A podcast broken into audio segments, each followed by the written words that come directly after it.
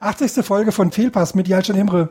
Diesmal direkt live auf Band. Nein, wie heißt das? Live von Tape. Herzlich willkommen. Diesmal sitze ich so in äh, Probex Küche mit ähm, drei wunderbaren Gästen.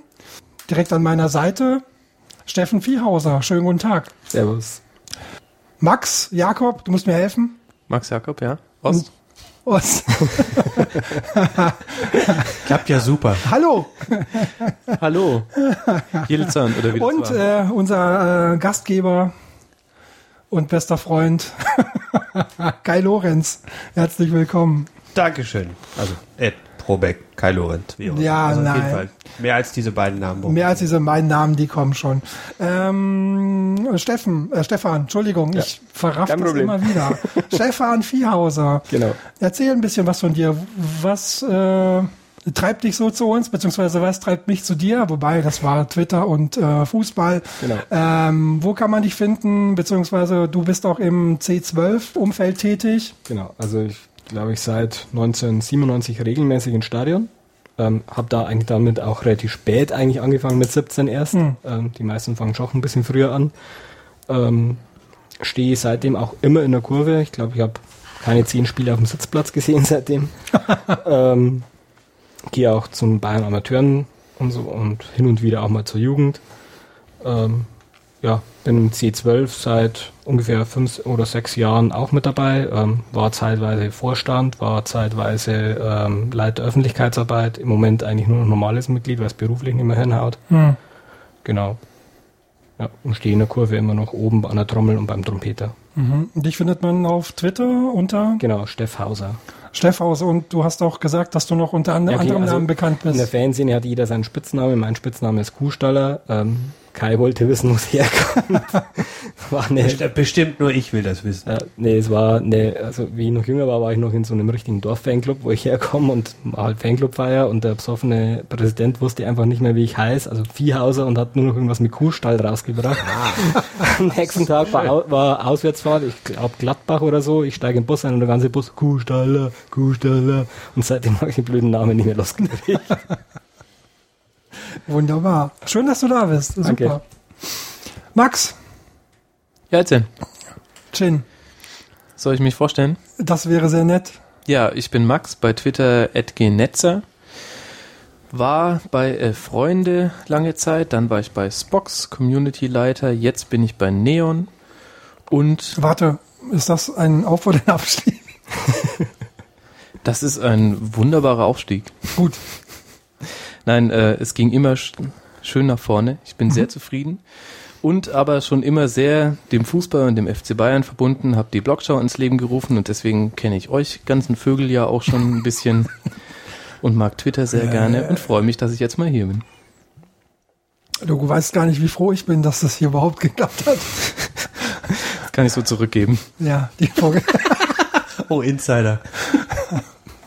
Ja, ja nochmals herzlich willkommen. Es ist mir ein Fest.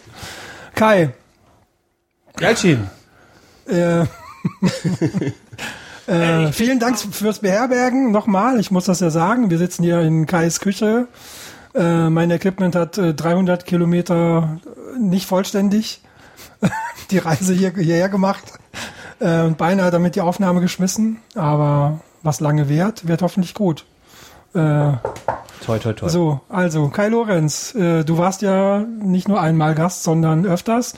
Ähm, eine kurze Vorstellung wäre vielleicht trotzdem nicht verkehrt. Bin auf Twitter nicht unter Kai Lorenz bekannt, sondern Ed Probeck. Hab äh, eigentlich äh, früher sogar einen eigenen Blog gehabt, den es im Prinzip immer noch gibt, aber da gibt es ein leichtes WordPress-Problem seit ein paar Wochen, Monaten. Kommt eine Fehlerseite, ne? Kommt eine Fehlerseite, ist also die Texte sind noch in der Datenbank, aber ich habe sehr wenig geschafft, das Ding abzudaten. Muss ich irgendwann nochmal machen. Aber bin eher jetzt auf Twitter aktiv und mache ähm, ähm, breite da meine Ergüsse aus und meistens oder oft über den FC Bayern, wo ich dann doch nicht so lange im Stadion rumstehe, aber immerhin seit 2000 und dann eben auf äh, der anderen Seite, wenn du sagst, dass du nie auf den Sitzplätzen unterwegs warst, ich war glaube ich fast ausschließlich auf den Sitzplätzen unterwegs im Olympiastadion angefangen, eben jetzt bis in die Allianz Arena. Seit eben 2000. Super. Nochmals, herzlich willkommen und Dankeschön. Ja, gebe ich gerne zurück. Ihr seid willkommen äh, und wir können ja versuchen, beim nächsten Mal wird dann das Aufbauen bestimmt nicht mehr drei Stunden dauern. Nein, Geht dann schneller. natürlich. Hoffe ich. Toi, Drei toi, toi. Stunden. ja, Legendenbildung ist alles. Ähm, wenn wir ja schon so schön zusammensitzen, da wollen wir vielleicht über Fußball im Allgemeinen und den FC Bayern im Speziellen reden. Ja. Ja. Oh. Mama, fang mal an. Ähm, wie ihr wollt, fangen wir mit den jüngsten Eindrücken an. Ähm, Champions League äh, vorgestern äh, in Valencia. Ähm, wie war's, Max? Du warst nicht so erpicht darauf, darüber zu reden. Warum denn? Ja, man hat halt wieder gesehen, der FC Bayern hat halt das Problem, dadurch, dass sie immer den Ball haben, bestimmen sie das Spieltempo weitestgehend. Und ähm, dazu gehört, wenn sie keine Lust haben zu laufen, die Plätze zu wechseln, äh, sich Räume frei zu spielen, dann wird das sehr zäh. Und das hat man jetzt in Valencia, vorher in Nürnberg und jetzt in Valencia hat man es wieder sehr gut gesehen. Ähm, die äh, bis zur roten Karte, ähm, ab der roten Karte würde ich dir zustimmen, so rum. Aber davor fand ich das schon sehr ähm, beweglich und auch ansehnlich. Ja, habe ich ehrlich gesagt, auch vor der roten Karte fand ich es nicht so, also es war nicht originell, was sie nach vorne gespielt haben. Es war wieder so ein bisschen so der alte Stiefel. Also sie haben kaum die Plätze, Plätze gewechselt. Die Offensiven, äh, die vier Offensiven waren eigentlich fast immer auf ihrer angestammten Position. Und ich fand, dass es ähm, wieder relativ durchschaubar war. Also die Bayern verfallen immer in so einen Doppelpass-Trott, finde ich. Also ähm, der klassische Bayern-Spielzug, kommt über die Außen. Man weiß auch schon spätestens ab dem eigenen Strafraum über welche Außen. Also es ist wenig überraschend. Und dann äh, kommt der Doppelpass an äh, den Offensiven, den Zehner oder an den Neuner, der sich äh, in den oder an den Strafraum gestellt hat. Der lässt zurückprallen.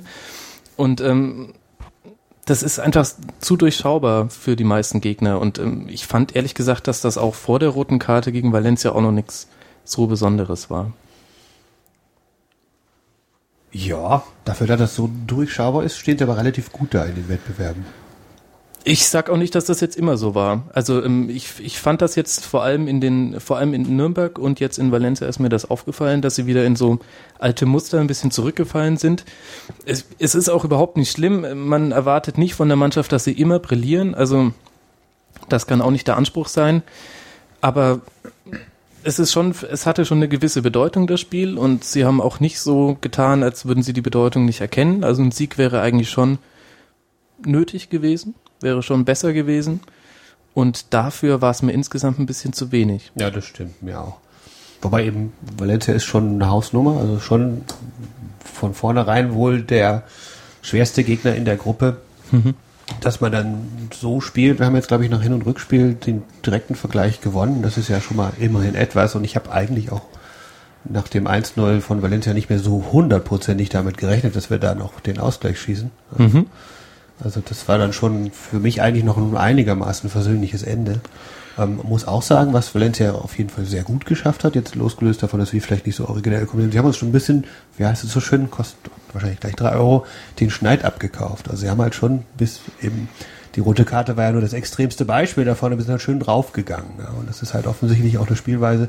Ribéry ist ja fast aus dem Spiel gewesen, die uns dann nicht so gelegen hat. Und wenn Ribéry aus dem Spiel ist, dann wird es dann eh immer schwierig. sozusagen. Ja, das ist halt, das haben sie ja recht gut lernen können aus den letzten Wochen. Du hast ja gesehen, Lille hat sehr hart gespielt und wir haben es total schwer getan. Nürnberg hat sehr hart gespielt, wir haben es total schwer getan. Valencia wäre dumm gewesen, wenn sie es nicht gemacht hätten.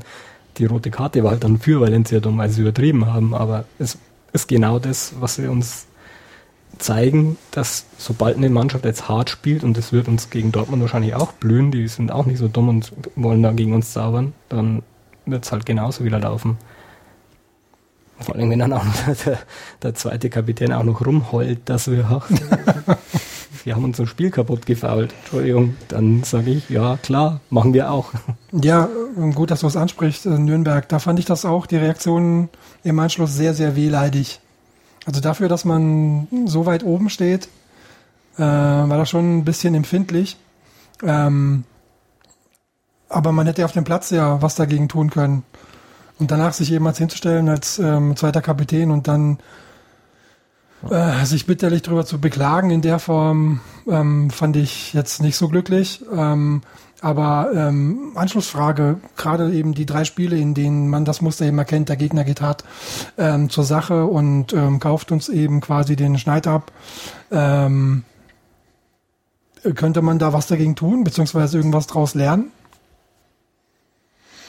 Ja, naja, also so ganz neu ist das ja nicht. Das ist Eben. ja, ähm, das, das kennen die Bayern und äh, das war eigentlich schon immer so.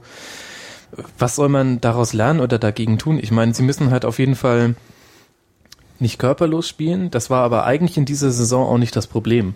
Also es war jetzt nicht so, dass die Bayern ähm, keine, keine gute Zweikampfbilanz hatten. Also sie hatten, glaube ich, bis zum neunten Spieltag sogar noch die beste Zweikampfquote der ganzen ersten Liga, was man immer so ein bisschen noch was diese ganze wunderbare, äh, den ganzen wunderbaren Auftakt in die Saison noch schöner irgendwie gemacht hat, dass man sogar in so einer Statistik ähm, noch vorne war.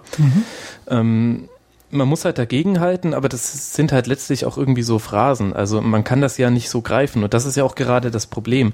Es ist jetzt nicht so, dass es daran gelegen hat, dass sie nicht zweimal die entscheidende Grätsche irgendwo im Mittelfeld gesetzt haben. War Gard gegen Nürnberg zum Beispiel, haben die Bayern auch ordentlich geholzt. Also ich kenne die Foulstatistik, ähm, habe ich mir nicht mehr angeschaut, aber gefühlt hatten wir mindestens genauso viele Fouls wie Nürnberg. Da waren zwar auch kritische, also nicht unbedingt Fouls dabei, Ja. die man abpfeifen muss, aber trotzdem auf dem, auf dem Papier haben wir genauso dagegen gehalten. Also daran lag es nicht. Man muss, man muss das eben ein Stück weit annehmen und dann halt wirklich versuchen, einfach das Tempo so hoch zu bekommen, dass der Gegner gar nicht mehr in die Zweikämpfe kommt. Ähm, sehe ich anders. Ähm, ich sehe ja so, wir müssten an unseren Standards fallen, weil der Gegner einfach merkt inzwischen, egal ob es jetzt Ecke, Freistoß, sonst was ist, bei uns kommt sowieso nichts raus, deswegen können sie holzen. Wenn du jetzt zwei, dreimal aus so einem Ding ein Tor machst, macht es kein Gegner mehr. Das war am Anfang halt so. Am Anfang der Saison haben alle gedacht, boah, wir haben lauter Zauberfüße und ach, und wenn wir dann noch ein Geld belastet haben, dann haben wir gar keine Chance mehr gegen die Bayern. Inzwischen weiß jeder, hau den Ribery irgendwo am 16er Eck um, pff, dann haust der Groß den, den Ball wieder in den Himmel und fertig. Und wir haben den Ball wieder. Also wenn du da mal ansetzt und das mal ein bisschen mehr trainierst und da mal was Gescheites rauskommt, dann trauen sie die Gegner auch nicht mehr so holzen. Standard? Naja, die äh, Hoffnung Müller in Strafraum, Foul, Elfmeter. War doch auch so Aber ein... Ecken, Standard. Ja gut, aber ähm, das ist ja das nächste Ding, dass ähm, dieser Pass in den Strafraum derzeit nicht mehr so wirklich gut kommt. Ja, Ähm, und ich gebe dir da schon recht, also das mit den Ecken, das ist schon, äh, das ist ja grotesk. Also man macht sich, man macht sich ja selbst keine Hoffnung mehr. Man hat gegen Valencia zum Beispiel gesehen, dass äh, gerade Groß hat jede Ecke auf Dante gebracht. Also der hatte ganz offensichtlich auch die Anweisung und das macht auch durchaus Sinn, weil Mhm. Dante ist schon mal einer, der so gegen den Ball rennt, dass er halt irgendwie zufällig doch reingeht. ähm, hat man in Gladbach gesehen. Wie Klinsmann damals. es war halt auch leider dann doch wieder ein bisschen berechenbar, weil wenn ich das schon am Fernsehgerät sehe, dass jede Ecke auf äh, Dante kommt, dann merkt das der Gegenspieler auch. Deswegen kam auch, na gut, also eine ganz gute Kopfballchance ähm, hatten wir nach der Ecke in der ersten Halbzeit.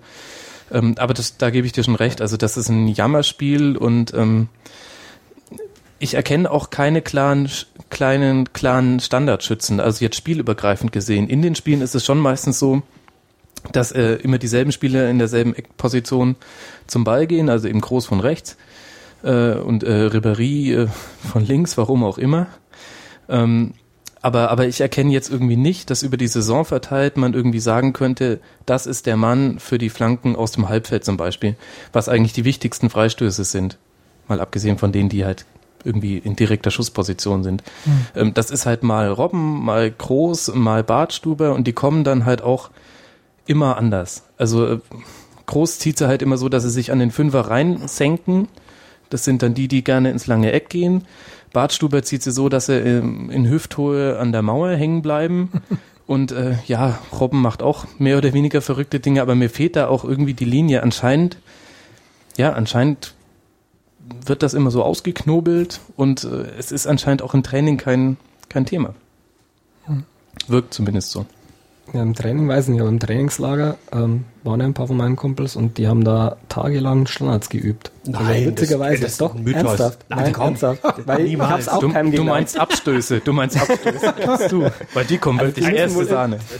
intensiv angeblich geübt haben. Also ganz seltsam. Eine urbane Legende, das kann nicht sein. Das, Das glaube glaub ich erst dann, wenn ich das Video mal gesehen Ja, habe. und konnte man da Muster erkennen? Also, ähm, das ist so genau, mit denen jetzt auch nicht drüber geredet. Okay. Ich fand bloß witzig, die Statistik gestern war halt, ich weiß nicht, auf Sky haben sie es glaube ich gesagt, 104 Ecken in der, in der Champions League sind diese und letztes Jahr und kein- ein einziges Tor aus 104 Ecken. und das war dieses gegen Real Madrid, äh, das 1-0 von Ribéry, wo der Ball ja eigentlich mehr oder weniger zufällig, Genau. zufällig Also vor die Füße fällt. Also. Also sowas soll dann im Weltklasse Aber es sind ja sein. nicht nur, nicht nur Ecken, es ist ja grundsätzlich so, dass man sich denkt, Ja. oh, ein Freistoß, super. So, Who cares? Also Genau. ist, äh, man kann halt einfach nichts damit anfangen. Jetzt in der Berichterstattung äh, gestern oder heute nochmal angesehen, was Juve aus einem Eckball gegen Chelsea rausgeholt hat, eine schöne Variante an, an Strafraum gespielt, zurückgelegt auf jemanden, der dann aus acht Metern abgezogen hat, wo eben der Torwart noch gerade rankam. Ich dachte, oh, mir kamen fast die Tränen, als ich es gesehen habe, weil ich dachte, so geht's halt auch. Ja. Aber es ist ein ganz trauriges Thema. Ich weiß, auch, wir werden auch leider keine Lösung finden, weil das einfach, äh, ich glaube, es dringt nicht bis zu den entscheidenden Leuten vor, dass es mal, dass man daran mal arbeiten sollte. Ja, auf der Jahreshauptversammlung wurde ja angesprochen. Bitter ist das, dass man Das ist ganz schön Also, traurig. Wobei ich nicht glaube, dass es nicht daran liegt, dass die Verantwortlichen das nicht erkennen würden, weil meines Wissens nach hat Jupp Heynckes noch Sehstärke. Also ähm, daran kann es nicht liegen. Ähm, Du meinst, der körperliche Zerfall ist noch nicht so weit fortgeschritten. dass- nee, das wäre ja das Einzige, was man sich erklären Ja. kann, äh, warum da nichts gemacht wird. Äh, nein, äh, Tobias Escher von Spielverlagerung hat äh, irgendwann mal getwittert, das ist jetzt auch schon ein paar Spiele her, ähm, dass er mal mit einem Profi-Coach geredet hat und äh, der ihm gesagt hätte, ähm, Standards werden eigentlich am leichtesten zu trainieren, weil die Situation wiederholbar ist, aber gleichzeitig würde es am längsten dauern, quasi die Automatismen hinzubekommen. Und das ist ähm, ein Punkt, den, den kann ich mir vorstellen, dass halt einfach die Bayern gerade in ihrem Spielrhythmus, dass sie halt eigentlich alle drei Tage ein Spiel haben und halt nie längere ähm, Trainingsblöcke mal haben, dass es vielleicht daran liegt. Aber es ist trotzdem eigentlich keine Erklärung, warum man so harmlos ist wie irgendwie ein auf dem Rücken liegendes Kätzchen bei einer Ecke. Also Das ist doch süß. nicht mal die kurzen Ecken sind ja gut. Das ist ja das Erstaunliche. Die Bayern Ja. erkennen ja dann immer so ab Ecke 48. Denken sie sich dann, ach, jetzt probieren wir doch mal eine kurze Ecke. Aber kurze Ecke bedeutet bei den Bayern, sie flanken auch nur halt von fünf Meter weiter im Spielfeld. Sprich, sie spielen ihn, der Spieler stoppt ihn an, legt ihn zurück und dann wird geflankt. Und dann kannst du es halt auch lassen. Also dann kannst du auch direkt schießen, weil die Flanke wird ja nicht besser, wenn du von fünf Meter weiter vorne schießt. Also, naja. Aber es sagt sich halt auch leicht. Ja, das sagt sich wirklich leicht. Ähm, letzten Endes, was zählt, ist dann das Ergebnis. Drei Euro ins Phrasenschwein. Das sind also fünf. ja, sind fünf Erfolgsfans. Fünf Euro. Aber Ähm, ja, natürlich. Also rein formal gibt es ja noch nicht so viele Gründe zu klagen. Absolut. Eben. Ähm, selbst der Gruppensieg ist ja drin. Ja. Ähm, wobei ähm, ich mich ja frage, wenn ich so die anderen Champions League Gruppen so sehe und die Konstellation da, will man das wirklich und ähm, hat das irgendeine Relevanz? Also mir persönlich wäre das ja, irgend- also ist das auch wirklich egal, ob wir Erster oder Zweiter werden. Also es ist ja so, dass du als Zweiter ähm, im Achtelfinale im Hinspiel zu Hause spielst. Ähm, Im- und das ja, ist genau. also und Nein, im Rückspiel. Am- Ah, als Zweiter, Entschuldigung. Ja. Ja. genau. Ähm, also Aber selbst das, selbst, ist das wirklich so ein Vorteil? Ja. also aus der also rein die Statistik sagt ja. Ja. Oh, okay.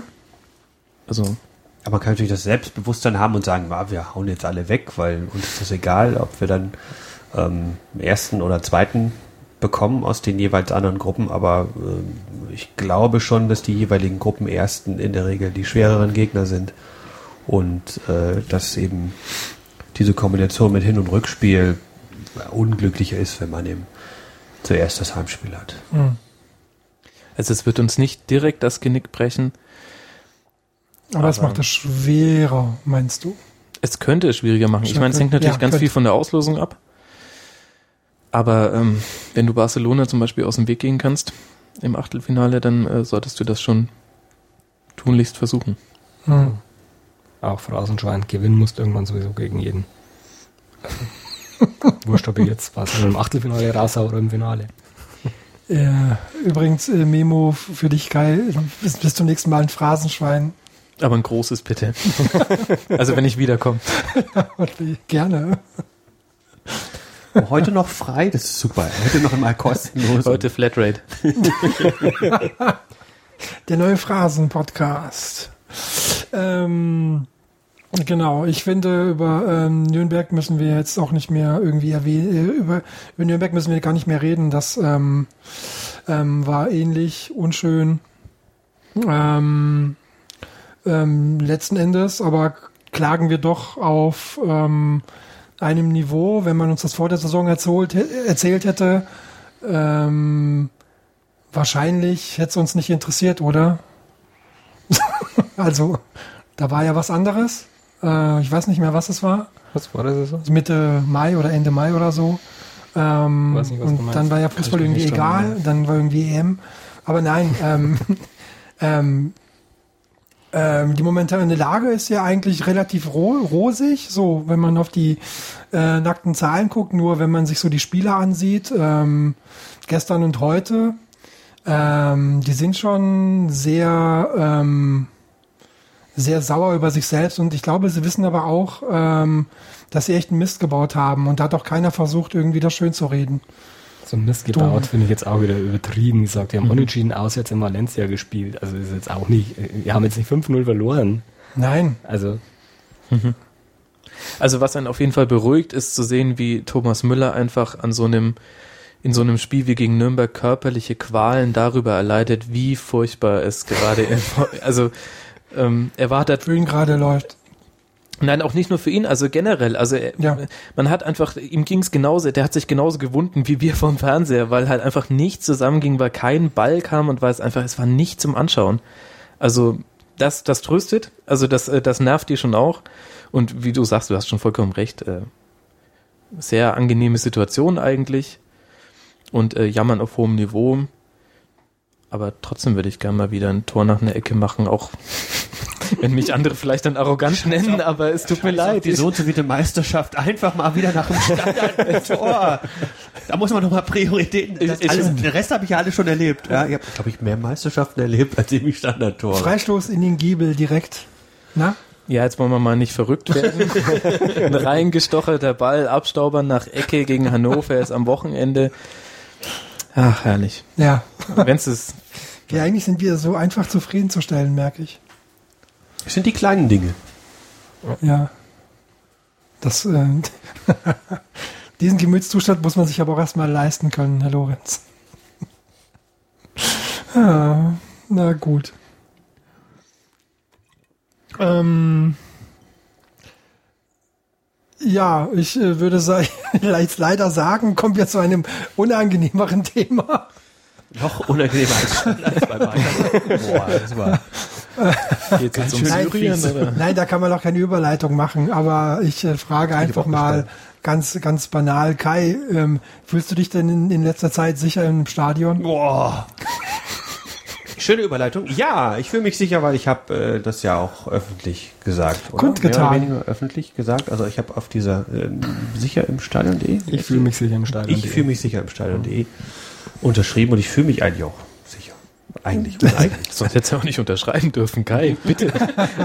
Ähm, ähm, Stefan, willst du ein bisschen zu dem Thema ausholen? ähm, dass ich mich auch sicher fühle. Ja, Also sagen wir so, also wie gesagt, ich war seit 17 Jahren und es war noch nie so sicher im Stadion und auch auf dem Weg zum Stadion ist jetzt nicht so das große Problem. Du, natürlich gibt's immer mal wieder was, aber das ich meinte, warum das jetzt gerade Thema ist momentan.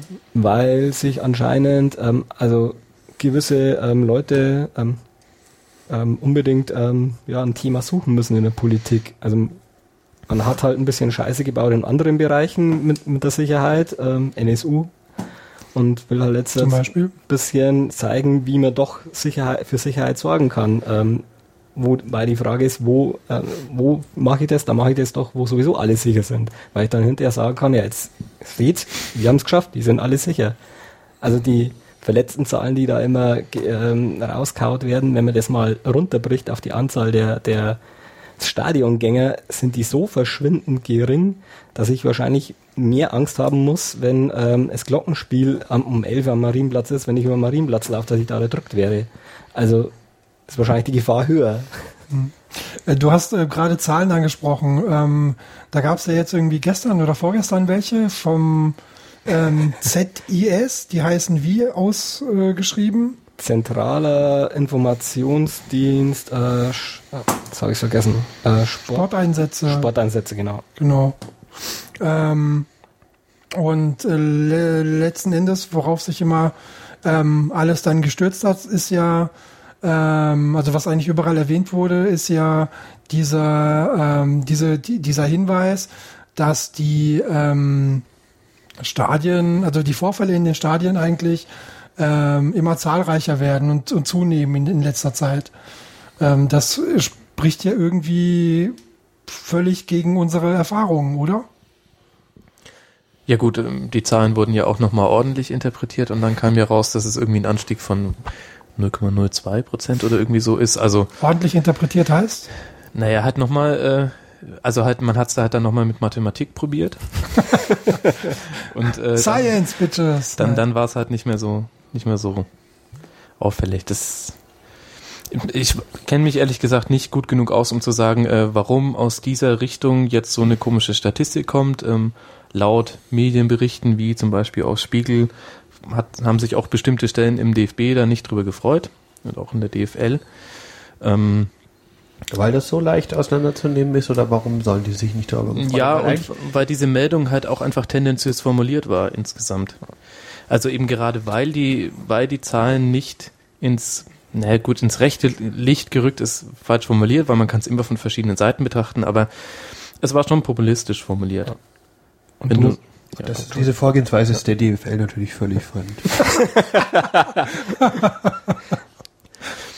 Mit ihrem Positionspapier und sonst was sie da veröffentlicht hat. Also eigentlich dachte ich ja, das ist ja Munition für die Richtung. Ja. Es ist allgemein ziemlich witzig zu sagen, dass ähm, dieses äh, Papier soll ja dazu beitragen, dass das gefühlte Stadionerlebnis sicherer wird. Wir reden von dem ähm, Konzept Genau, sicheres sicher. Stadion. Genau, also es soll das gefühlte Stadionerlebnis sicher werden, weil an sich sind wir ja sicher. Wenn ich aber jetzt halt immer wieder betone, wir haben immer mehr Verletzte und immer mehr Gewalt und es wird immer schlimmer, fühle ich mich da als normaler Mensch sicher? Nee, eigentlich nicht. Statt einfach zu sagen, hallo, wir sind sicher, passt so wie es läuft, ähm, mache ich da jetzt nochmal auf Angst, damit die Leute sich sicherer fühlen. Also irgendwie kontraproduktiv das Ganze. Ja, glaub gut, ich- letztlich, Entschuldigung. Also, letztlich wirkt es ja so, ähm, also das ist ja schon die, die richtige Argumentation, die du da auffährst. Ähm, so wird nicht für ähm, nicht das Bild eines sicheren Stadions errichtet und dann muss man fragen, warum wird so ein Bild errichtet? Letztlich, um äh, mögliche Sanktionen, Einschränkungen oder sonstiges äh, zu legitimieren. Das kommt mir irgendwie bekannt vor. Terror. Sicherheit. Na egal, entschuldige, ich wollte dich nicht unterbrechen. Jetzt bin ich raus. Nein, also ähm, ich, ich verstehe auch nicht, äh, wo, wo die DFL da hin möchte. Ähm, ich meine, es ist jetzt nicht ähm, schwierig zu erraten, dass, äh, dass gewisse Kräfte das nicht so gerne sehen, wie sich die Fankultur entwickelt, wobei ich jetzt eigentlich ehrlich gesagt keine negative Entwicklung, also ich stelle keine negative Entwicklung fest, großartig, aber das wird halt so rein interpretiert. Ähm, Da wird ja gerne zum Beispiel das Relegationsspiel äh, in Düsseldorf ja. hergenommen. Gut, ich meine natürlich auch nicht zu Unrecht. Also, ähm, also man muss diese beiden Vorfälle, die da passiert sind, trennen. Also das auf aufs Spielfeld rennen, ähm, das hatte ein bisschen was von Slapstick, ein bisschen was von Folklore. es gab tatsächlich vorher irgendwie diese riesige Chance zum 3 zu 1, dem, da muss er nur querlegen. Dann gab es den Pfiff und vielleicht haben tatsächlich einige gedacht, es ist abgepfiffen. Vielleicht haben sich aber auch wirklich einige nur so sehr in die Büchse gemacht vor Freude, dass sie jetzt unbedingt aufs Feld rennen müssen. Das ist letztlich jetzt aber nicht so schlimm, sage ich jetzt mal in Anführungszeichen. Diese dagegen die Feuerwerkskörper aus dem Hertha-Block, das war ein richtiges Brett. Das war auch eine Frechheit. Ähm, nicht nur ähm, dem Schiedsrichter und den Spielern gegenüber, sondern auch den anderen Fans gegenüber. Also die Hertaner wissen, was sie da tun. Auch, auch wenn man in die zweite Liga absteigt, ähm, darf man so nicht reagieren. Das war einfach gefährlich. Ähm, man hat es ja auch auf Twitter gesehen, dass bestimmte Leute ähm, aus dem Stadion raus mussten und ähm, gestandene Hertha-Fans ähm, da nicht sehr sicher sich gefühlt haben in dem Moment. Ähm, also die beiden Dinge muss man trennen. Also es gab da wirklich viel Argumentationspotenzial für die Politik, Ja. ähm, aber diesen Plattsturm da am Ende, ähm, äh, das muss man vielleicht schon im anderen Licht sehen. Das hat sich, das hat sich eben so gehäuft. Da war ja ähm, das äh, Relegationsspiel eben in der zweiten Liga, ähm, Karlsruhe SC gegen den Jahn, ähm, wo Karlsruhe, ja, kann man sich drüber streiten, ähm, ich finde relativ verdient, dann auch sportlich abgestiegen ist. Aber was dann danach auf den Straßen in Karlsruhe passiert ist, ich äh, war zu dem Zeitpunkt in der Stadt ähm, und auch in dem Viertel, an dem es nördlich dann weggeht zum Stadion. Ähm, das ähm, waren kriegsähnliche Zustände. Ja, Dieses Wort kann ich nicht mehr hören. Es tut mir echt leid. ich, ich, ich, will, das, ich will das nur Es gibt beschreiben. andere ja. Länder, wo Krieg herrscht, Ich wo weiß, Leute ich weiß, ja, aber Tausende für mich, sterben und für uns und, und dann immer dieses Wort, das ist so schlimm. Ich finde es so ähm, schlimm, dieses Wort. Gut, äh, lass es mich anders ausdrücken. Es war ähm, Ausnahmezustand. mehr als außergewöhnlich, aber das heißt nicht, dass ich mich jetzt da unsicher gefühlt hätte. Ich war einfach nur überrascht über das ähm, äh, Aggression, über die Aggressionen, ja, auf beiden Seiten. Ähm, wobei ich äh, sagen muss, ich habe viel, viel mehr Karlsruhe gesehen. Wir waren ja zu Hause. Ähm, aber letzten Endes äh, dachte ich mir, okay, ähm, das wird schon nicht so diesen Umfang haben. Ich hatte mich äh, etwas getäuscht, als ich dann zu Hause war. Ähm, aber das, hat, das war eben zeitlich ähm, nah beieinander gelegen. Düsseldorf einerseits und eben dann die Geschehnisse in Karlsruhe. Das hat ähm, alles da eben mit reingespielt. Ähm, ich hatte auch ein Karlsruhe-Erlebnis, nämlich am 34. Spieltag, als sie zu Hause gegen die Eintracht gespielt haben. Da hätten sie rein theoretisch noch die Relegation vermeiden können. Ähm, und das war auch sehr surreal. Ähm, ich war dort äh, in einem Gottesdienst. Surreal. Es war surreal, ja. Ein Ja, deswegen Wort. Gottesdienst. Richtig. Ähm, nein, ich war in einem, äh, in einem Gottesdienst vom Landesbischof, wenn ich mich richtig erinnere.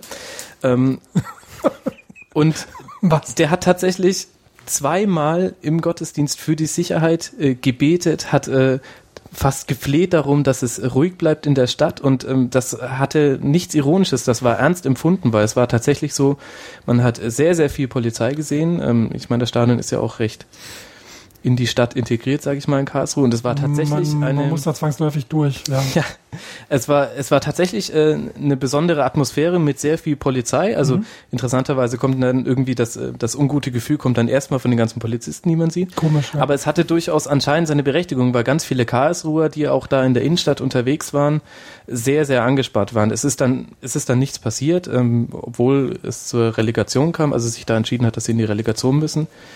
Aber ähm, als ich dann später die, die Vorkommnisse dann bei dem Relegationsspiel ähm, gesehen habe, habe ich mich daran erinnert und ähm, also ich kann mir schon vorstellen, dass, äh, dass es da nicht ganz ruhig geblieben ist. Also zumindest ähm, am 34. Spieltag war das schon eine sehr, sehr merkwürdige, auch ähm, aggressive Stimmung in der Die spannende Frage ist ja, ob sowas zugenommen hat. Also ob denn wirklich das, was da so passiert, ob das normal ist für Verhältnisse rund um Fußballspiele, ob, was weiß ich, wenn Gelsenkirchen absteigen würde, ob das da in der Stadt nicht auch zu ähnlichen Unruhen käme. Ähm, Oder ob vielleicht auch einfach nur besser drüber berichtet wird. Also Oder ob eben das von der Aufmerksamkeit her, ich meine, dieses Spiel der Düsseldorfer war halt schön Primetime Abends. zu sehen und das ist halt schon etwas, wo dann auch ein paar Millionen das dann im Free TV gucken können und dann schon eine große Aufmerksamkeit dadurch erregt wird. Und ich mir dann denke, was für, ich habe mir schon dann da stand äh, oder saß, glaube ich, ja, ja, Sitzplatzbesucher, auch in meinem Wohnzimmer, ähm, Kopfschütteln vorm Fernseher, weil ich dachte, was für Deppen, ja. Also Also gefühlt, ich kenne da jetzt keine Zahlen, aber gefühlt ist es so, dass die Polizeieinsätze schon größer werden. Also ich finde, man hat letzte Saison immer mal wieder gelesen, größter Polizeieinsatz Baden-Württembergs oder größtes Aufgebot, das jemals bei einem Spiel war. Das sagt jetzt aber eigentlich nicht wirklich aus, ob die Bedrohung auch größer geworden ist. Ähm, dazu bin ich zu wenig bei Auswärtsspielen unterwegs. Da wäre eben überhaupt jetzt nicht wirklich diese Zahlen von der ZDS ganz interessant, ob denn diese Zahlen so valide sind, dass die halt über die zehn Jahre oder zwölf Jahre an die, an die Ja, das ist ja das Problem. Also die nehmen ja immer, äh, die nehmen halt Durchschnittszahlen, klar, aber ähm, sie ähm, rechnen das nicht raus, dass natürlich auch die Zuschauerzahl um ein Vielfaches zugenommen hat. Ich weiß nicht, vor 10, 12 Jahren, glaube ich, waren wir bei Da waren wir noch im einstelligen Millionenbereich wahrscheinlich äh, übers Jahr hinweg. Und jetzt sind wir, was, 18 Millionen? Fast doppelt so viel. Also, also theoretisch müssten ja auch die Verletzten doppelt so viele sein. Und das ist ja nicht der Fall. Im Endeffekt hat sie abgenommen an der Zahl der Zuschauer. Natürlich gibt's mehr Verletzte insgesamt, aber wenn ich statt 10 Millionen 18 Millionen Zuschauer habe, ist auch logisch, dass es mehr Verletzte gibt. Das wäre wär komisch, wenn es nicht so wäre. Also schön, wenn es nicht so wäre, aber ja natürlich, aber es ist wenn, wenn ich ähm, statt äh, 20 Millionen Autofahrer plötzlich 40 Millionen Autofahrer habe, dann gibt es auch mehr Verkehrsunfälle. Also ist halt so. Ja, kommen nicht drum rum, aber ist im Vergleich zu anderen, wenn ich äh, Konzerten oder so, ist es sehr, sehr viel weniger, was im Fußball passiert an der Zahl der Personen. Ich weiß nicht, ich habe irgendwie 1,6 Personen werden äh, Verletzte gibt es pro Spieltag über alle vier Ligen insgesamt bei allen Spielen. Es sind bestimmt drei, 40, 50 Spiele je Spieltag und dabei gibt es einen Verletzten ähm, das ist halt gar nichts. Hm. Ja, wobei man, also ähm, das stimmt natürlich alles. Also ähm, gibt auch die berühmten Oktoberfest-Vergleiche, dass da irgendwie an einem Tag ja, genauso viel passiert ja. wie in einer Saison der ersten Liga. Ähm, also das ist alles richtig, auch diese Zahlen so in die Relation zu setzen. Aber letztlich äh, löst das das Problem nicht. Das Problem ist, dass es dennoch ähm, die Situation ist, dass zum einen ähm, die Polizei immer mal wieder überreagiert. Also von Deeskalation ist da nicht immer was zu sehen. Und es gleichzeitig aber auch so ist, ähm, dass auch äh, an jedem Spieltag in äh, deutschen Bundesliga-Stadien immer noch äh, Rechte missbraucht und Gesetzesschranken übertreten werden. Also das ist schon auch so. Das rechtfertigt jetzt natürlich nicht, da mit der Keule oder sowas draufzuhauen, aber man muss halt dann irgendwann sich dann von dieser ganzen Zahlendiskussion verabschieden und mal sagen, so, gut, machen wir mal einen Strich drunter. Die Situation ist nicht so dramatisch, wie einige es sehen, aber es mhm. ist schon so, es passiert immer mal wieder was und damit meine ich jetzt gar nicht Verletzte, sondern halt auch Pyrotechnik und andere Dinge. Und dann muss man fragen, okay, gut, woran liegt das und wie kriegt man das in den Griff? Und mir fehlt das so ein bisschen. Also ich finde das schon vollkommen richtig, so eine ähm, ZTS-Studie auseinanderzunehmen und das kritisch zu hinterfragen, ähm, weil man darf die Leute nicht für blöd verkaufen, aber ein bisschen zu wenig wird mir immer so ein bisschen über die Sachfrage geredet. Also warum zum Beispiel haben die Fans so lange gebraucht, äh, eine starke Stimme zu bekommen? Also sie haben schon sehr früh vereinsübergreifend miteinander geredet, aber so wirklich eine Medien stattfinden tut es jetzt erst seit der seit der Fankonferenz im Mai oder wann war das oder im April? Also und ähm, und das sollte man fragen. Und warum kommt es dazu, dass dass die DFL auf einmal die Gespräche aufkündigt und sich nicht mehr an den runden Tisch setzt und, und warum wird da immer nur von bestimmten Medien drüber berichtet und von anderen nicht? Das sind ja die eigentlichen Sachfragen, die interessant sind und die auch die Diskussion irgendwie voranbringen. Und das kommt mir irgendwie immer noch ein bisschen zu kurz. Mhm. War ähm, ähnliches auch eben in diesem Fragenkatalog, der rumging vom Raffanelli. Raphael Buschmann. Raphael Buschmann, Entschuldigung. Ähm, also ich habe den nicht gesehen, deswegen frage ich. Ob den, nee, da ging es wirklich nur um die nackten Zahlen eigentlich. Okay. Und hm. ob zum, äh, also nicht bei den verletzten Statistiken, ob da ausgewiesen werden kann, ob es jetzt halt Verletzte okay, also, ja. durch Polizisten waren oder Verletzte hm, okay, durch, durch, durch, aggressive Fans waren. Solche Fragen. Also, ja, auf der Ebene, okay. Genau. Ähm, stattdessen gibt es eben so Reaktionen von beispielsweise dem FC Bayern, äh, wie beim Heimspiel gegen Frankfurt. Ja. Ähm, also ich war nicht im Stadion, Kai, du warst da, ähm, hast du was mitgekriegt? Stefan, du hast ganz bestimmt was mitgekriegt. also sagen wir so, ähm, als normaler Bayern-Fan kriegst nee. du gar nichts mit. Das war ja auch der andere Eingang, also wir kommen ja, ja. über die Esplanade vom äh, Süden und die Gästefans kommen aus dem Norden und haben dann eben an diesem Eingang diese Ganzkörperkontrollen gehabt und von der Süd heißt es nicht. In Zelten. Genau. genau. Also ich denke, es wird jeder mitgekriegt haben. Ich glaube, wir brauchen jetzt nicht mehr groß erklären, was da abgelaufen ist. Ein bisschen oder? Background wäre es, okay, also ich, nie war, schlecht. Ähm, eine Forderung in diesem DFL-Papier war ja und ist auch noch drin, auch wenn es jetzt anders formuliert ist, dass ähm, ab der Saison 2013-14 vor jedem Stadion ein Container stehen muss, ähm, damit man Ganzkörperkontrollen, wenn es nötig ist, durchführen kann. Mhm. Wenn es nötig ist, äh, entscheidet aber dann immer, also die Polizei äh, ja, vor Ort so nach Gutdünken, ob es jetzt nötig ist oder nicht. Das heißt, es kann sein, dass ähm, 200 Leute rein müssen, es kann sein, dass nur einer rein muss. Ähm, und das haben sie halt sozusagen voraus einigen Gehorsam mal ausprobiert in München gegen Frankfurt. ähm, was eigentlich ähm, völlig unnötig war, ähm, wenn es gegen Pyro gehen soll, weil Frankfurt hat in der ganzen Allianz Arena Zeit noch kein einziges Mal Pyro abgefeuert in München. Also es war unwahrscheinlich, es war auch unwahrscheinlich, dass es diesmal Mhm. passieren würde. Ähm, aber natürlich ist es schön, wenn, wenn hinterher dann auch wieder keins abgefeuert wird, kannst du sagen, ja, die Zelte waren es deswegen, Mhm. ähm, die waren erfolgreich. Und dann hat sich halt die Fanszene Frankfurt geweigert, in diese Zelte zu gehen, weil dir wird auch vorher nicht gesagt, was da drin passiert. Also es wurde dann behauptet, die hätten, die Zelte wären nur dazu gewesen, damit die Fans mal ihre Jacke ausziehen können. Was, Entschuldigung, dafür miete ich mir kein teures Zelt und stelle nur zehn Ordner hin für teuer Geld. Die Jacke habe ich in meinen, was weiß ich, wie viel hundert Spielen ich gesehen habe, auch schon ein paar Dutzend Mal ausziehen müssen. Und, Klar.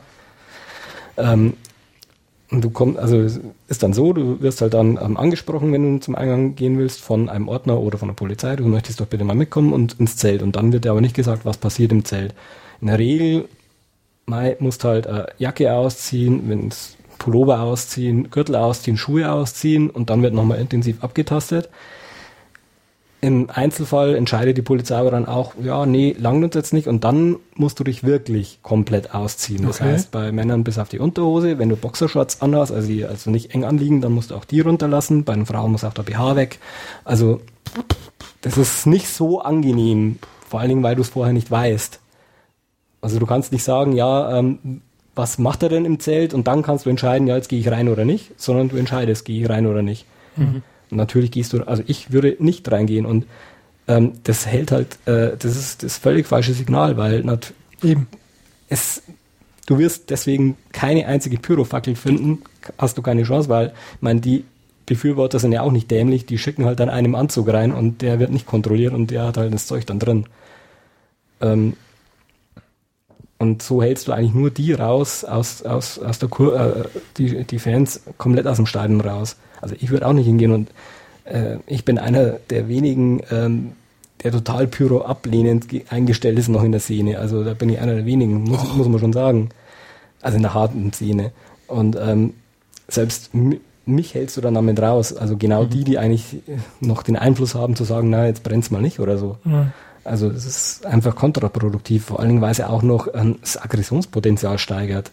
Weil ich möchte schon gerne ins Stadion, wenn ich da bin.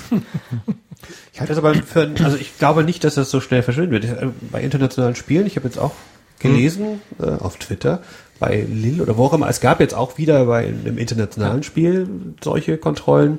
Und ich denke, weil das eine relativ einfach durchzusetzende Maßnahme ist und dass der Branchenführer das mal eben so demonstriert, wir können es machen, das wird so schnell nicht verschwinden. Ja, und am Ende kommt dann auch dann wieder, äh, was man auch mit Statistik machen kann, sagt man, wir haben ja 20 Messer gefunden, wo dann am Ende rauskommt, ups, die das Messer haben wir ja aber nicht, nicht bei den 40 Kontrollierten oder 30 Kontrollierten gefunden, sondern eben in, im gesamten Umfeld des Stadions, an dem gesamten Tag. Ähm, das ist ja das sind eigentlich großteils, du sagst es selber, die Wirksamkeit ist umstritten, symbolische Handlung, um eben zu zeigen, wir wir demonstrieren Sicherheit. Ja. Ja, es ist zum einen, denke ich, wirklich das Öffentlichkeit zu zeigen, wir machen was, Ja. aber auch natürlich ist es einfach ein Spiel inzwischen draus geworden zwischen Polizei und den, den harten Fans. Es ist einfach ein Spiel, wer geht weiter. Ja. Also wenn jetzt die Fans, irgendwann sind sie nicht mehr blöd, irgendwann sagen die Fans, ja gut, dann gehen wir halt rein, ziehen wir uns mal aus. Dann sind wir aber drin und dann legen wir aber diesmal erst recht richtig los, weil dann zeigen wir euch, dass das Zeug überhaupt nicht wirkt. Also im Endeffekt schaukelt sich die beiden gegenseitig hoch damit und es wird immer schlimmer. Und als normaler Fan bist du der Depp, weil du kannst nichts dagegen machen, du hast irgendwann, also irgendwann keinen Einfluss mehr drauf. Und also statt miteinander zu reden und präventiv zu arbeiten, immer dieses, ja, jetzt noch ein stärkeres Verbot und noch mehr Kontrolle, das ist, das bringt im normalen Leben auch nichts. Warum soll es im Stadion was bringen? Das ist ja der eigentliche Punkt, finde ich, dass man ja jetzt durchaus schon bewiesen hat, äh, dass mehr Kontrolle nie verhindern wird, dass im Stadion irgendwas passiert. Also weder Pyrotechnik oder sonstige Dinge. Das kannst du durch stärkere Kontrollen nicht verhindern. Das, das hat man jetzt wirklich an genügend Beispielen in Deutschland und im Ausland gesehen. Und äh, vor dem Hintergrund muss man sich noch mehr fragen, warum man dann äh, so eine Aktion macht. Also die ja eindeutig nur auf Kontrolle, also die offiziell auf Kontrolle ausgelegt ist. Und wenn man dann aber sagt, na gut, ähm, man, man weiß eigentlich, dass es eine totale Kontrolle nicht geben wird, auch nicht durch irgendwelche tollen Zelte, dann läuft das halt schnell in eine, in eine Ecke, wo man sagen kann, dann kann man es auch als Schikane interpretieren. Und das machen natürlich viele Fans. Ob berechtigt oder unberechtigt ist egal, aber das ist halt das, das eigentliche Ding, dass das halt, äh, dass das nicht mal eine wirksame Maßnahme ist. Ähm, und da muss man das wirklich hinterfragen. Und mich würde auch da in dem Punkt mal sehr interessieren, von welcher Seite aus das kam. Also war das die Polizei, die das gerne Ähm, hätte oder weißt du das? Ja, ähm, kann ich dazu sagen, es gab zwei Tage später gab es bei der SZ so eine Podiumsdiskussion zum Thema Pyro, Fangewalt und sonst was, die auch teilweise, äh, teilweise war sie gut, teilweise war sie echt erschreckend. Da war der Innenminister Hermann, war da und hat ähm, dann Ach, du gesagt, warst vor Ort. ja, ich war vor Ort, genau, ähm, und hat gemeint, es war eine Sache des FC Bayern, weil das ist Hausrecht und es war auch so, dass wohl nur der Ordnungsdienst wirklich kontrolliert hat. Also deswegen, also man musste jetzt da nicht befürchten, ausgezogen zu werden, weil es darf der Ordnungsdienst ja nicht, aber es hätte natürlich jederzeit die Polizei ins Zelt gehen können. Aber man konnte es auch nicht wissen, weil es wurde ja sogar dem Vorstand vom Eintracht Frankfurt verweigert, in dieses Zelt mal reinzuschauen. Also was dann irgendwo hört es dann auf. Also wenn nicht mal mehr der Vorstand des Gegners rein darf, dann hm. Ja, vor allem, was ist die Folge? Man hat das ganz gut gesehen. Es gab ja, glaube ich, zwei oder drei YouTube-Videos, die dann aufgenommen wurden, wo man sehen konnte, wie die Situation war. Wozu hat es letztlich geführt? Die Fans ähm, sind vor den Zelten stehen geblieben, haben skandiert. Dann kamen einzelne Fans über die Brücke gelaufen. Auf einmal war ähm, helle Aufregung, weil die, weil die Polizei die, die Maßnahme bekommen hat, äh, lasst die auf keinen Fall durch, ihr müsst euch jetzt vor den positionieren. Die ganze Situation hat sich aufgeheizt. Die Leute haben draußen skandiert. Das war wieder so eine richtige Situation, wo du das Gefühl hattest, jetzt, wenn einer falsch reagiert, eskaliert es jetzt. Und, und das wurde durch diese Situation, durch diese doofen Zelte, wurde das befördert. Und dann kann das nicht der richtige Weg sein. Also ich fand, ich fand, dass man das in diesen YouTube-Videos echt gut gesehen hat, ähm, was für Negativfolgen das haben kann. Ich meine, es ist nichts passiert, aber es hätte was passieren können. Also kleine Geschichte, die ich erzählen kann, wie man es auch anders machen kann. Ich nenne jetzt den Verein nicht, weil der Verein, glaube ich, da auch rechtlich ein bisschen Problem kriegen würde sonst. Also bei einem Auswärtsspiel war es so, natürlich Stadionverbotler fahren ja trotzdem zu den Auswärtsspielen mit, ähm, bleiben halt dann draußen vom Stadion stehen und entweder hören sie im Radio an oder gehen in eine nahegelegene Kneipe. Und es war bei einem Auswärtsspiel, bei einem kleineren Verein, wo dann plötzlich die Ordner und die Polizei herkommen sind und gesagt haben, so, ihr alle, ihr geht's jetzt bitte ins Stadion rein, alle Glück schaut, ähm, wie wir sollen ins Stadion rein, wir sind die SV oder wir dürfen und doch, wir haben ja den Auftrag, auf euch aufzupassen und wir können nirgends besser auf euch aufpassen, als in diesem Stadion, das videoüberwacht ist, wo die Polizei steht, wo die Ordner stehen, bitte geht jetzt da rein. Und das, war das eines der entspanntesten Auswärtsspiele, die ich in den letzten Jahren erlebt habe. Versteckte Kamera rausgeholt, weil das grotesker geht's ja nicht. Nein, oder? aber das war wirklich, da hast du ja auch gesehen, die, die Fans waren zufrieden, die Fans waren friedlich, die, die waren glücklich und es war einfach ein nettes Auswärtsspiel dann. Genauso, wenn, wenn du Leute, natürlich kannst du jetzt nicht jeden SVler reinholen, im Stadion, schon logisch. aber der Umgang war einfach richtig, richtig gut. Aber völlig atypisch. Ja. Also das ist ja, Ja, habe ich auch seit Also- weder vorher noch nachher jemals erlebt. ja ein, ein menschlicher Umgang miteinander. Ja. Ja. Und in dem Fall äh, auch pragmatische, auf eine äh, Art und Weise, auf die man erstmal kommen muss, auch von der Seite aus. Ja, ähm, krass. Rein praktisch würde mich auch mal interessieren, wenn man so Stadionverbotler ist, wie das überhaupt kontrollierbar ist, wenn man an ein fremdes Ja, Stadion kommt. ähm, Haben die, die- dann dein Passfoto irgendwo in der es, es fahren immer sehnekundige Beamte mit, die SKBler. Aber wenn du alleine unterwegs bist? Nein, aber die SKBler, die fahren mit und stellen sich dann halt an den Eingang und die sehen, die kennen ihre Pappenheimer schon. Okay. So viele Stadionverbote wie, ich meine, es wird immer so getan, wir haben Ja. 18.000 Hooligans oder so. Ich meine, auf jeden Verein kommen da vielleicht, ich glaube in München müssten es aktuell mm, 57 Stadionverbote oder Okay. sowas sein. Die kennst du, die Leute, die kennen die Leute. Äh, Es sind drei, äh, drei sehnekundige Beamte, die immer mit dabei sind und die kennen ihre Leute schon. Also deswegen, also du kannst die dann, könntest die dann schon rausfischen. Aber blöde Frage, gibt es dann auch dann immer die ähm, Versuche ähm, von, von eben den Verbotlern dann trotzdem reinzukommen? ähm, nee, also in der Regel nicht. Nee, die ne? fahren halt mit Okay. und bleiben draußen. Es gab schon, es gibt natürlich schon das ein oder andere wichtige Spiel, wenn es mal Champions League Und da wird es Halbfinale darauf oder so. angelegt dann. Nein, da gehst du halt ähm, untypisch rein, sagen wir mal so. du gehst halt dann nicht mit einem Ultra-T-Shirt rein und Mhm. gehst halt dann auch nicht in den Block. Aber hm. Und die Sanktionierung wäre dann eine Verlängerung der Strafe oder wie kann man sich das vorstellen? ja, natürlich. Also, okay, also Das ist dann, das ist dann auch eine, äh, das ist dann eine, äh, wenn du erwischt das wirst. ist, ja, das ist dann schon ein Hausfriedensbruch. Das ist dann schon oh, Straftat. okay. Weil du hast ein Hausverbot, ja auch. Stadionverbot ist ja im Endeffekt nichts anderes wie ein Hausverbot in jedem einzelnen Stadion. Und damit äh, begehst du Hausfriedensbruch und damit ist es eine Straftat. Okay. Groß. Ja, und wie geht's da jetzt weiter? Also es muss ja irgendwann mal ähm, Und wer ist daran interessiert, dass es weitergeht? Außer, dass wir das natürlich toll fänden, wenn es da irgendwie zu einem Dialog käme, der dann am Ende eine sinnvolle Lösung äh, präsentiert. Na, letztlich finde ich, gibt es nur zwei Alternativen. Entweder es gibt eine Eskalation in, in irgendeiner Form, ich will jetzt nicht die Abschaffung der Stehplätze zitieren, aber in die Kategorie, ne, ich glaube nicht, dass es dazu kommt, aber halt unter dem unter der Überschrift Weil das erste, was gefordert wurde. Ja, von wem wurde es Ja, gefordert? wir wollen keine. Ja. Also ähm, da darf man auch nicht auf jeden Furz hören. ähm, nee, aber das ist das ist ja so. Also es ist es ist eine Situation, das passt nicht ganz. Das sieht ja auch jeder. Also es stimmt nicht. Und deswegen gibt es nur zwei Varianten. Entweder es kommt zu einer Konfrontation oder Eskalation, egal wie man es nennt, oder es kommt zu einer Diskussion. Jetzt ist die Frage, das Ziel muss natürlich sein, eine Diskussion. Zumindest, ich denke, wir hier sind äh, in die Richtung gepolt. Und dann ist die Frage, wie kann man das wieder befördern? Ich weiß nicht, hast du da eine Meinung zu? Also erstmal muss man endlich mal davon wegkommen, immer nur an den Fußball zu denken. Also es ist einfach inzwischen so, dass also viele reden immer ja hauptsächlich von den Ultras. Es sind natürlich ganz andere Problemfälle auch im Fußball. Es gibt ja nicht nur die Ultras, ähm, gibt ja verschiedene Arten von Fans. Aber wenn man von den Ultras spricht, dann muss man endlich mal akzeptieren, dass es keine Fußballfans nur sind, sondern dass es eine Jugendbewegung ist, wie früher Punk oder die Hip-Hopper oder Skater oder wer auch immer. Und da muss ich einfach anders mit arbeiten und umgehen. Die Ultras, die sind nicht nur im Stadion, die treffen sich fast sieben Tage die Woche irgendwo ähm, und dann muss ich halt anders arbeiten. Das heißt, ich muss viel, viel mehr Sozialarbeit tun. Und was ich auch immer äh, nicht verstehe, es ist ja nie einfacher gewesen, mit, mit, der, mit den Jugendlichen zu arbeiten wie jetzt, weil man, jetzt, jetzt sind sie alle in dieser einen Bewegung drin. Ähm, dann mache ich das halt auch. Dann wäre zum Beispiel schon mal interessant, wenn die Stadt München, wenn man jetzt in München bleibt, ein Fanheim, wenn es abreißen, auch ein neues hinstellen. Weil dann habe ich sie alle auf einem Platz und, und dann wissen auch die ganzen äh, Streetworker, wo sie hin müssen. Aber nein, die Stadt München reißt das Fanheim ab und bietet kein neues an. Jetzt haben sie halt selber eins aufgebaut, aber da kann man natürlich dann, können sie natürlich jetzt jederzeit sagen, ja, Entschuldigung, aber da darf jetzt ein Fanprojekt ja nicht rein. Den lassen sie zwar rein, aber sie könnten jederzeit sagen, nee, bei uns heute nicht, weil es ist jetzt unseres. Also wenn ich so, wenn ich solche Fehler mache, dann ist es ja kein Wunder.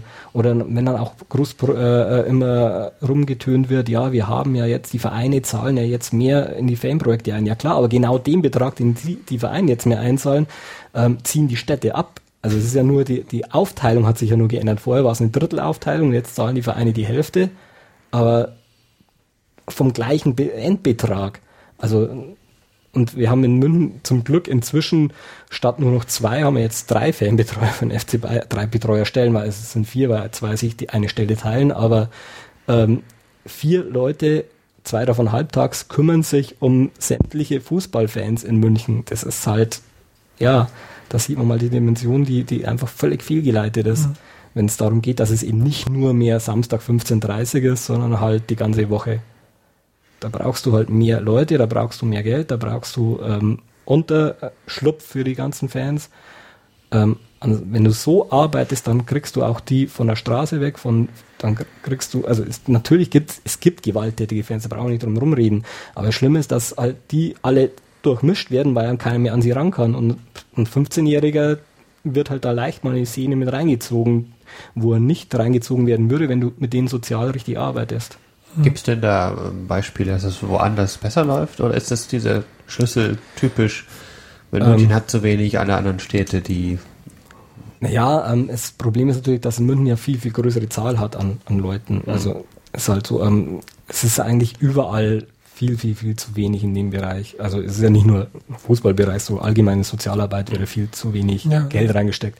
Aber in dem Fall, wenn ich davon reden möchte, dass das ganz, ganz schlimme Zustände herrschen, dann bringt es nichts, irgendwo an, an Symptomen rumzudoktern. Dann muss ich an der Krankheit ansetzen und die Krankheit ist ganz woanders. Die liegt nicht im Stadion, die liegt viel, viel weiter draußen.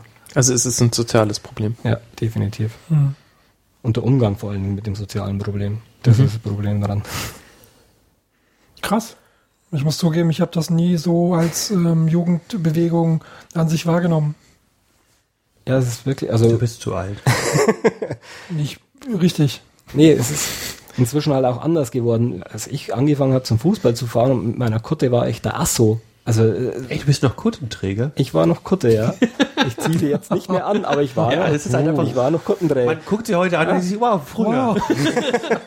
Damals. Die hängt noch im Schrank. Mit einem schönen Anti-Summer-Aufnäher übrigens drauf. Ja. Nein, aber ähm, ja, und da warst du halt einer von, von, ich- keine Ahnung, vielleicht zwei in der ganzen Schule, die regelmäßig zum Fußball gefahren sind. Inzwischen gehen wir in Münchner Hauptschule rein. Die 15-, 16-Jährigen, also wenn sie die Möglichkeit hätten, sie haben ja die Möglichkeit nicht, weil sie die Karten nicht kriegen, Ja. würden die alle ins Stadion rennen, weil es halt jetzt halt en vogue ist und weil halt es cool ist, bei den Ultras zu sein. Aber schlimm ist, habe ich cool gesagt, Mann, bin ich alt. Ähm, aber Besser als Knorke. Töfte. Aber ich hatte auch noch Werbung für die Ultras gemacht. Nee, aber das stimmt, es gibt auch äh, Studien von Soziologen, die das ähm, Ja. also so als Jugendkultur einordnen. Also da ist durchaus was dran. Ähm, Ich finde auch gar nicht, gar nicht unbestreitbar. Das ist eine. Also das hat ja alle Merkmale. Und sie ist auch nicht negativ. Also es gibt so, also es ist so positiv, was, was, was viele dieser Ultragruppierungen machen. Also ja, du grinst, ist mir schon klar, aber es ist, es ist wirklich, also ähm, nehmen wir nur das Kurt Landauer Turnier von der Schickeria München. Es, äh, ähm, der ganze Verein, ähm, äh, unser Verein kann stolz auf seine Geschichte sein. Wir, wir waren einer, der am längsten die Juden damals im Dritten Reich noch im Verein gehalten hat, und mit Kurt Landau als Präsident. Das hat keinen mehr interessiert in diesem Verein, bevor die Schickeria gekommen ist und das mal wieder betont hat. Hallo, wir waren ein weltoffener Verein. Die Schickeria hat im, auch die Bayern-Fanszene hatte mal ein rechtes Problem. Die wurden rausgedrängt von den Ultras. In vielen ähm, Stadien wurden die ganzen Nazis rausgedrängt von den Ultras. Und umso schwächer du jetzt. Ja, in Dortmund war es auch so. Die, die, die Ultras haben die Borussenfront ziemlich rausgedrängt. Und jetzt, was macht man? Man schwächt die Ultragruppierung und was passiert? Was passiert? Die, die Nazis kommen wieder zurück. Schau nur bei den Blauen mal an, was da im Moment im Stadion los ist, seit die Cosa Nostra sich zurückgezogen hat. Also und das Schlimme ist natürlich, dass die dann da auch Futter finden, weil die ganzen 15-, 16-Jährigen ja so beeinflussbar sind und natürlich irgendwann auch in die Richtung abdriften, weil das halt auch, ja, als 15-, 16-Jähriger findest du das toll, wenn da die, die Glatzen da drin stehen und ihr, ihre Bomberjacken, oder ja gut, heutzutage tragen sie keine Bomberjacken mehr, aber die, die, die stellen ja was dar. Mhm. Also- durch Auftreten. Aber ähm, was ja auch in der Öffentlichkeit dann immer wahrgenommen wird, gerade weil du die gerade weil du die Schickeria genannt hast, sind ja eben diese diese Spitzen dann ja, die man so wahrnimmt, beispielsweise ähm, vor, während, nach dem Neuerwechsel. Ähm, da war ja die Schickeria nur zu hören im Zusammenhang mit so einem Forderungskatalog gegenüber Neuer. Oh, diesen Forderungskatalog, das ist auch so eine Geschichte. Es, der einzige, glaube ich, der wirklich Nee, ich will nur damit kein sagen- Problem mit dem Katalog hatte, den es äh, so er an sich auch gar nicht gab, war der Neuer selber, weil Ja, ja. Neuer Ultra war und Neuer das versteht. Der Neuer ist, glaube ich, der einzige im ganzen Verein, der das verstanden hat. No, klar. Ähm, mir ging es jetzt aber darum, eben um das, um das Bild, das jetzt eben von den Ultras eben vorherrscht, ja. Das ist klar, also natürlich haben die nicht gerade die feste Öffentlichkeitsarbeit. ist interessant, weil du ja mal Öffentlichkeitsarbeit Dabei gemacht hast. hast, ja. Ja, oder, ja, ich bin ja auch in, an, in dem Gewerbe tätig. ähm, nee, aber es ist halt, ähm, wie soll man sagen, es ist natürlich auch schwierig, eine Jugendbewegung ähm, so, so, organisiert, so organisiert sie sind in den Ultras, aber natürlich können die mit der Erwachsenenwelt nicht viel anfangen, eben mit sowas wie Öffentlichkeitsarbeit. Welche Jugendbewegung hat jemals Öffentlichkeitsarbeit gemacht? Die Punks? Nee, sicher nicht. Aber es gab auch noch nie ähm, leichtere Mittel, Öffentlichkeitsarbeit zu machen. Ja, aber das. Geheimbündlerische ist weg. Natürlich willst Ja. du eben aus Insidern ja. bestehen und eben nicht deine Codes für dich behalten und Ja, okay. an Genau. Kleinigkeiten erkennbar bleiben. Genau, also man will es nicht. Nee, man will es nicht. genau. natürlich nicht. Also wenn ich mir, die sagen auch ganz offiziell, meidet das Internet, was auch immer, das ist halt immer zu den, wenn die halt miteinander reden wollen. Ja gut, das hat aber auch andere Gründe, weil du halt einfach über diese Plattformen, also jetzt inzwischen ist, es gibt ja bessere Plattformen, aber früher, mein Gott, und so Foren, da wusste der, da- ist ja so leicht missverstanden zu werden und da kannst halt jeden Scheiß irgendwie auslegen und da, da können Das halt die ganzen jungen Leute, ja, ja klar, aber inzwischen gibt's halt, ja, über YouTube kannst du halt mehr, dann mehr äh, über Bild auch machen, aber damals und natürlich sind die Erwachsenen in sowas gewiefter wie die jungen 15-Jährigen, 14-Jährigen, die da irgendwas schreiben und dann schlecht damit umgehen können. Und deswegen kam die Geschichte ein bisschen mehr mit diesem Meidet das Internet. Ist es auch ein Mangel in der Organisationsform? Also Es ist klar, dass ein 15-Jähriger ähm, da nicht so den Blick für hat und auch gar nicht den Bock hat, äh, irgendwie ähm, nach jedem Spieltag ein Statement rauszugeben, ähm, wie jetzt irgendwie sein Fanclub das jetzt nochmal alles gerade fand im Stadion und so. Aber es gibt ja immer Ältere. Und ähm, müssten die da nicht ein Auge drauf haben? Es ist schwer zu sagen. Also ähm, ich weiß nicht, ich kann ich kann das jetzt nur aus Münchner Sicht beurteilen und da gibt's halt sehr, sehr wenig ältere Ultras. Das ist nicht so wie in Italien oder so. Ich weiß noch, wie wir, wie, wie wir die Choreo eingelagert haben bei, beim, beim Finale 2010. Also da hatten wir, ähm, haben wir auch Choreo gemacht vom Club Nummer 12. Und bei den Italienern machen das natürlich die Ultragruppen. Und schlauerweise haben sie uns die Lagerräume direkt nebeneinander, also wirklich zwei Garagen direkt nebeneinander zugewiesen. Und wir sind halt dann schon mit denen, und auch noch zur gleichen Uhrzeit sollten wir einlagern. Super geplant, was zum Glück dann kein Problem war. Aber wenn du die Leute angesehen hast, das waren halt, die da die Choreos machen, bei denen waren es lauter 30, 35, 40-Jährige, die da das Sagen hatten. Und bei uns, wenn da einer 25 ist, dann ist er alt. Also das ist ähm, da, bei uns Ich stelle mir da so richtig alte Hauer vor. ja, natürlich. Also Ja. Die, die haben auch entsprechend ausgeschaut. Also wir haben erstmal, wir haben, waren natürlich in den Van gehockt, und, wo unser Material drin war und haben schon überlegt, sollen wir jetzt aussteigen Ja. oder sollen wir nicht aussteigen? Ja, klar. Aber mei, dann, Also ich vermute aber auch die waren harmloser, als man das vermuten ja natürlich, aber Ja? natürlich, also wir sind dann raus, haben uns dann ein bisschen mit denen auf Englisch unterhalten und du hast hier hat gezeigt, hallo, ihr macht den Choreo, wir machen die Choreo, Respekt dafür. Es, ich war auch dann in der, in, an dem Spieltag dann ähm, drin gestanden und die, die hat nicht ganz hingehaut von den Italienern, die ist hängen geblieben, die haben sowas runtergelassen und wirklich alle von unseren Choreohelfern waren drin, haben, haben gehofft, dass die italienische Choreo hinhaut. Jetzt nicht, hey, hey, hey, die blöden Italiener, hey, hey, hoffentlich geht's nicht, sondern du hoffst da schon drauf. Also du hast da schon dieses, diesen Respekt und dieses Verständnis füreinander ist schon da. Klar, Ähm, du machst ja auch ähnliches. Also Ja, Genau, eben. hast ja ähnliche Motive. Ja, aber das ist eben, deswegen meine ich ja, so schlimm ist es unter den Fangruppen dann auch wieder nicht. Natürlich gibt's immer mal wieder welche, aber das hast du überall. Das ist halt schwierig. Thema abkommen. ist halt schwierig, wenn man von den Ultras ähm, oder von den meisten Ultras nur in Extremsituationen was hört. Also man, man bekommt dann nur offene Briefe mit. Oder, der oder Brief war vom Club Nummer 12 und wir sind keine Ultras. ich, ich rede jetzt nicht nur vom FC Bayern, Okay. sondern, sondern generell. Man Ja. bekommt dann nur solche, solche so, schon fast ein bisschen überdrehten Aktionen mit, sowohl ins Positive wie auch ins Negative. Also dann, äh, wenn da wieder was passiert ist, dann, dann gibt's irgendwann einen Rechtfertigungsblog-Eintrag. Aber das sind eigentlich so die einzigen Aktionen, wo man was erfährt. Und ich finde das, ich meine, ich verstehe, warum das so ist. Also, und als 15-Jähriger hätte ich vielleicht auch keinen Bock, mich da drum zu kümmern. Aber es ist halt total tragisch, weil, ähm, also gerade hier in München ist ja so, ihr, ihr macht noch so viel nebenher und so viel anderes und so viel interessante Dinge. Und die habe ich lange Zeit zum Beispiel immer nur über Südkurvenblattl erfahren, was es ja jetzt auch nicht mehr gibt. Ja, ja, geben tut es schon noch online. Und es gibt's Ja. auch so noch am Streetwork-Bus und vorm Stadion. Wir dürfen also was heißt wir, ich bin ja nicht bei der Schickeria, aber die dürfen es ja nicht mehr im Stadion verteilen. Irgendwie gar nichts mehr. Also auch, also keiner darf mehr was Seit wann? Seit letztem Jahr. Ähm, Okay. Das mag der Herr Professor äh, Zaleski nicht so gerne. Schön. naja. Ja, und wie ist das jetzt deutschlandweit? Bist du da so ein bisschen ähm, drin und kannst sagen, wie so die deutschlandweite Organisation unter den Fans ist, jetzt gerade in diesen großen Fragen, eben wie Pyrotechnik und so weiter? Bist du da irgendwie involviert? Ja, natürlich, also ein bisschen kann ich schon drüber reden. Ähm, es ist halt, also gut, Pyrotechnik rede ich nicht so gerne drüber, weil, wie gesagt, ich bin da eher dagegen, aus leidvoller Erfahrung, ähm, aber hm, ähm, es ist halt äh, schwierig in, ähm, in Deutschland das zu organisieren, glaube ich auch, weil du halt einfach ähm, die Szenen, ähm, die sind halt stark im Wechsel gewesen. Also die Ultras kamen auf, so Mitte der 90er richtig stark wurden sie Anfang der 2000er Jahre. Das ist noch re relativ jung.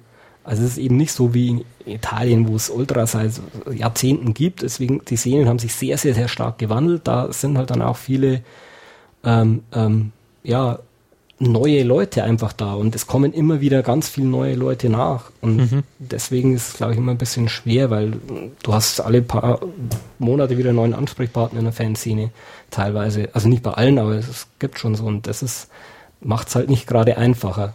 Und Auch für die DFL. ja, auch für die DFL oder auch für die Medien natürlich.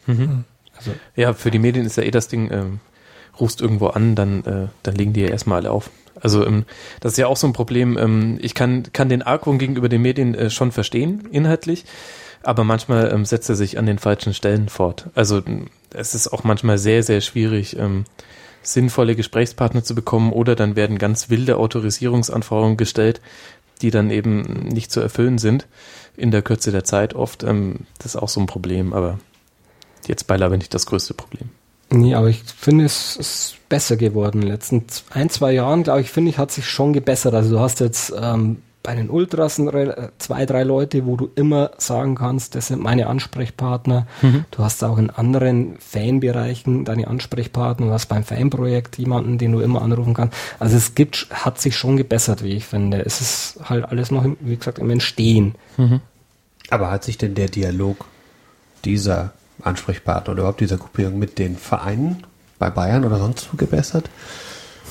Also woanders kann ich halt das schlecht beurteilen. Bei Bayern ist natürlich im Moment gerade total, also jetzt hat sich ja, mal schauen, was bei dem Gespräch rauskommt im Hönes, aber bei Bayern ist es ja schon immer so ein Auf und Ab gewesen, schon seit vielen, vielen Jahren. Also sie schlugen und sie liebten sich. Das ist halt einfach so beim FC Bayern schon seit sehr, sehr langer Zeit.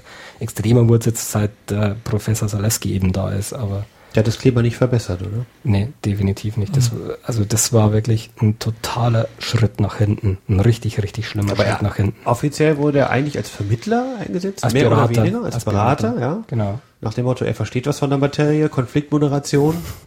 Ja, ob er so viel versteht, ich meine, bei Palana soll es ja nicht so gut gewesen sein. Ja, das ist jetzt nur die ja. Idee, die dahinter gesteckt Ja. hat. Eigentlich, also ich habe ja äh, das verfolgt, als jemand, der dann auch die äh, Öffentlichkeitsarbeit von FC Bayern da eben da auch gelesen hat. Und das war halt schon eigentlich nach dem Motto, wir versuchen über ihn eine Konfliktlösung zu finden, weil wir denken, es gibt ein Problem rund um Neuer.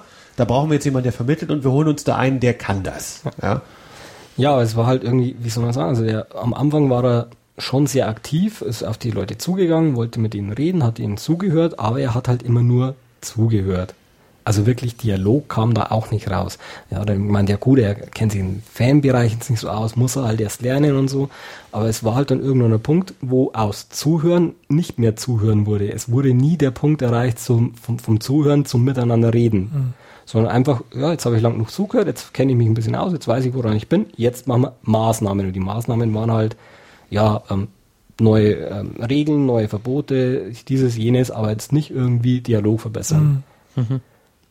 Das, es macht halt ziemlich viel äh, kaputt in diesem Bereich. Ist ein Ende dieser Mission von ihm absehbar oder ist er jetzt der Ansprechpartner Ähm, für? was der jetzt genau sozusagen für eine Position hat, das weißt du recht keiner. Es ist halt ein bisschen, also er ist definitiv jetzt mehr wie ein Berater. Ähm, also er hat sozusagen die Fanbetreuung total enteiert, muss man, muss man so klar sagen. Also die Fanbetreuung kann, also aus meiner Sicht, nichts mehr selber entscheiden. Also gerade als Beispiel Südkurvenbladel hatte ich dann ein Gespräch mit dem Aumann, ähm, allgemein, die, wie es gerade in der Szene so läuft.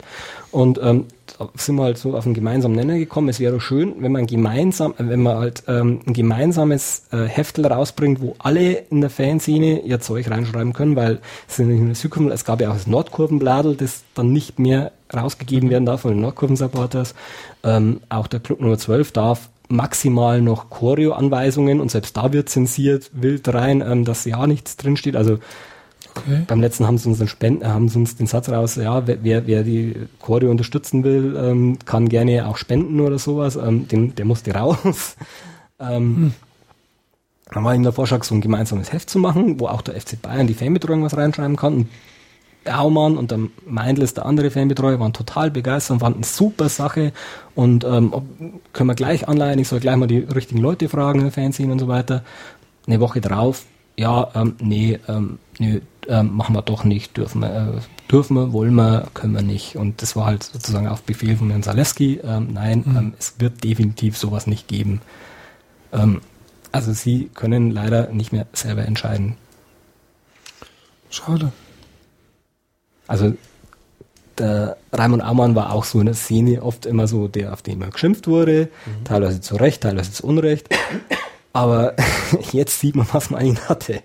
Weil mit Aumann konnte man zumindest reden. Also er, er hat nicht Er mehr, war, er war echt ein Ansprech. Also das ja, ist, er ist der Fanbetreuer. Ja, also, ja, ich, dass er der Fanbetreuer war, Genau. weiß ich. Ich habe nur eben den Eindruck gehabt, dass er mehr auf Golfplätzen versucht Ja, ja klar, also es war schon, es ist nicht so einfach gewesen. Also du hast ja noch einen Andy Brück seit 2003 der mit da ist, der eigentlich so der richtige äh, Ansprechpartner für alles, weil der immer, der ist ja immer da.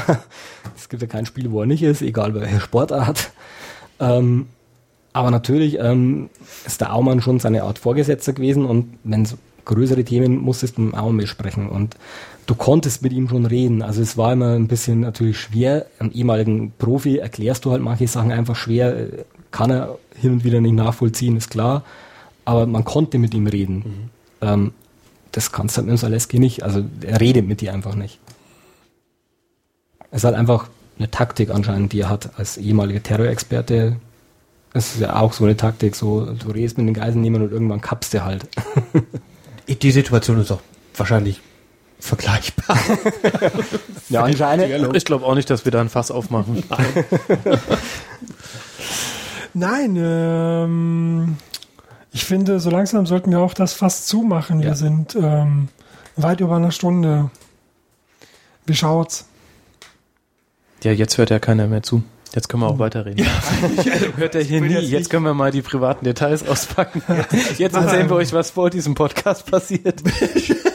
die dreckige Wahrheit. Ich habe das alles auf Video. Nein, ich äh, musste eben Kabel verlegen an einem Ort, an dem ich äh, zum ersten Mal aufnehme. Schon klar. Ja, ja. Ähm, War schon eine Show. Mach mal vielleicht besser Das Schluss. hat auch lang recht. genug gedauert.